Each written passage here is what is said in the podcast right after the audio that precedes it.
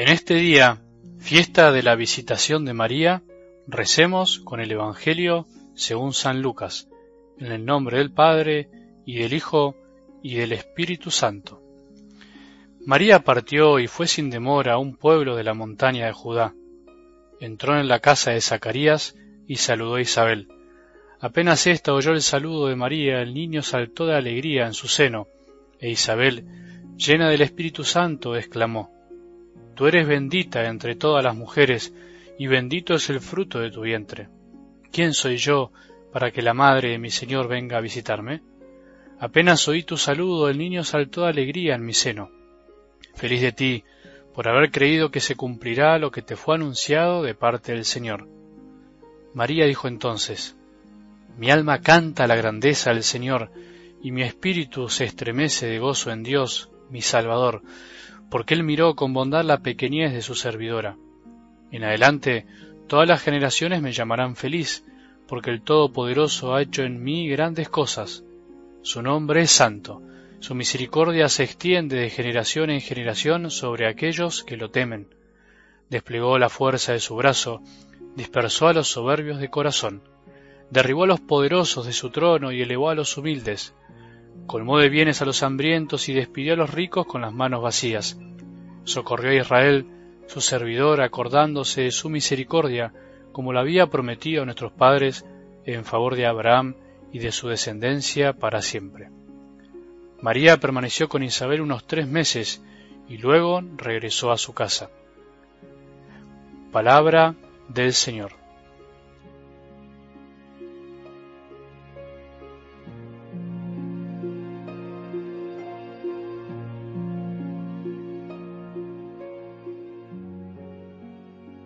Hay escenas del Evangelio que son más fáciles de imaginar que otras. Los mismos evangelistas, aquellos que escribieron la palabra, tienen sus diferencias en cuanto al modo de relatar los mismos hechos, y esto más que un problema es una riqueza para nosotros hoy. Alguna vez te dije que es bueno y lindo intentar meterse en las escenas, dicho así vulgarmente, hacer el esfuerzo por ser uno más de ese momento único. Se dice en la vida espiritual aplicar los sentidos, o sea, buscar, escuchar, gustar, oler, ver y tocar de alguna manera lo que imaginamos del relato. San Ignacio lo llama composición del lugar, imaginarse el lugar. Es difícil lograrlo, pero si uno se da el tiempo, si uno se esfuerza para hacer de la escena algo así como una película filmada por uno mismo o actuada por uno mismo, todo cambia, todo se hace más propio, más personal y entonces desde ahí todo es palabra de Dios, no sólo las palabras concretas de la escena, lo que dijo Jesús, sino cada detalle, cada gesto, cada silencio, cada olor, todo el conjunto de cosas y cada una por su cuenta. Tienes que animarte a hacerlo algún día. Igual hoy podemos hacer un intento, es una linda escena como para empezar. Cerrar los ojos e imaginar el momento en el que María se decidió a partir.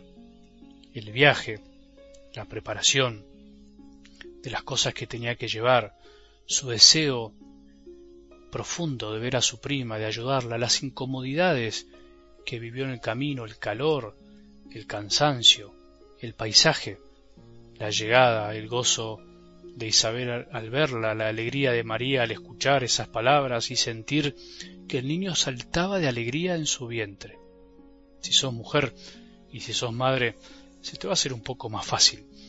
Lo demás corre por tu imaginación. Los detalles podés agregarlo vos. Algo del Evangelio de hoy nos trae esta fiesta de la visita de María a su prima, Santa Isabel. Isabel, que será santa.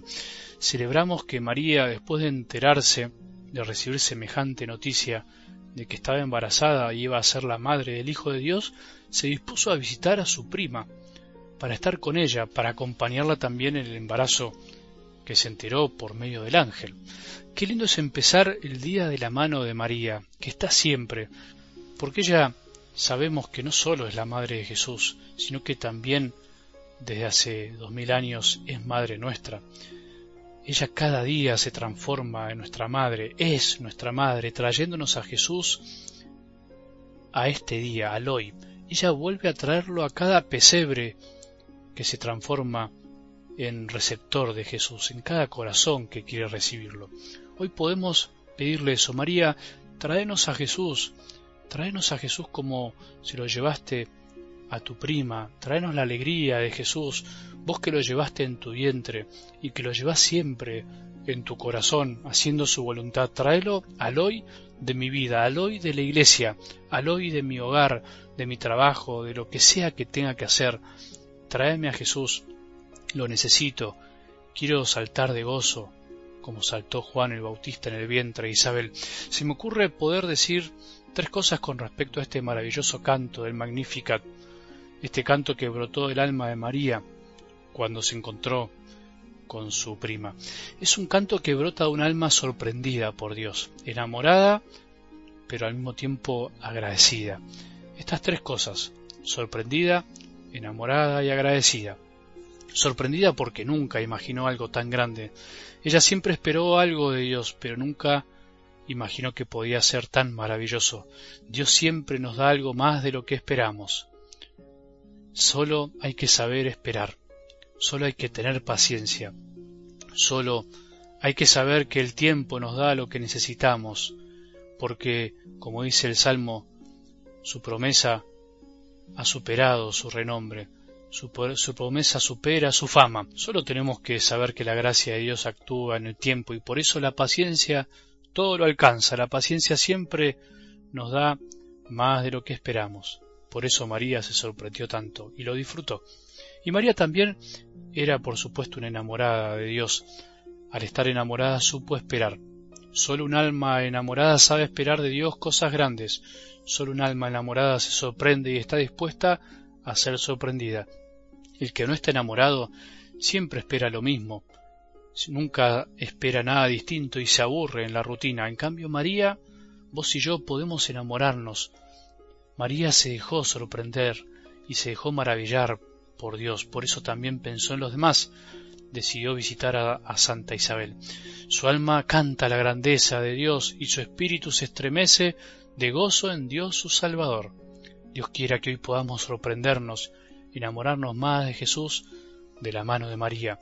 Ella fue un alma agradecida, por eso cantó lo que Dios hizo en ella, y no por lo que ella había hecho. Canta agradecida al reconocer que es amada y elegida, aun siendo pequeña y sencilla. Estos tres regalos que recibió María también son para nosotros, para que podamos dejarnos sorprender por Dios nuestro Padre, enamorarnos de Él, viviendo agradecidos. Que tengamos un buen día y que la bendición de Dios, que es Padre misericordioso, Hijo y Espíritu Santo, descienda sobre nuestros corazones y permanezca para siempre.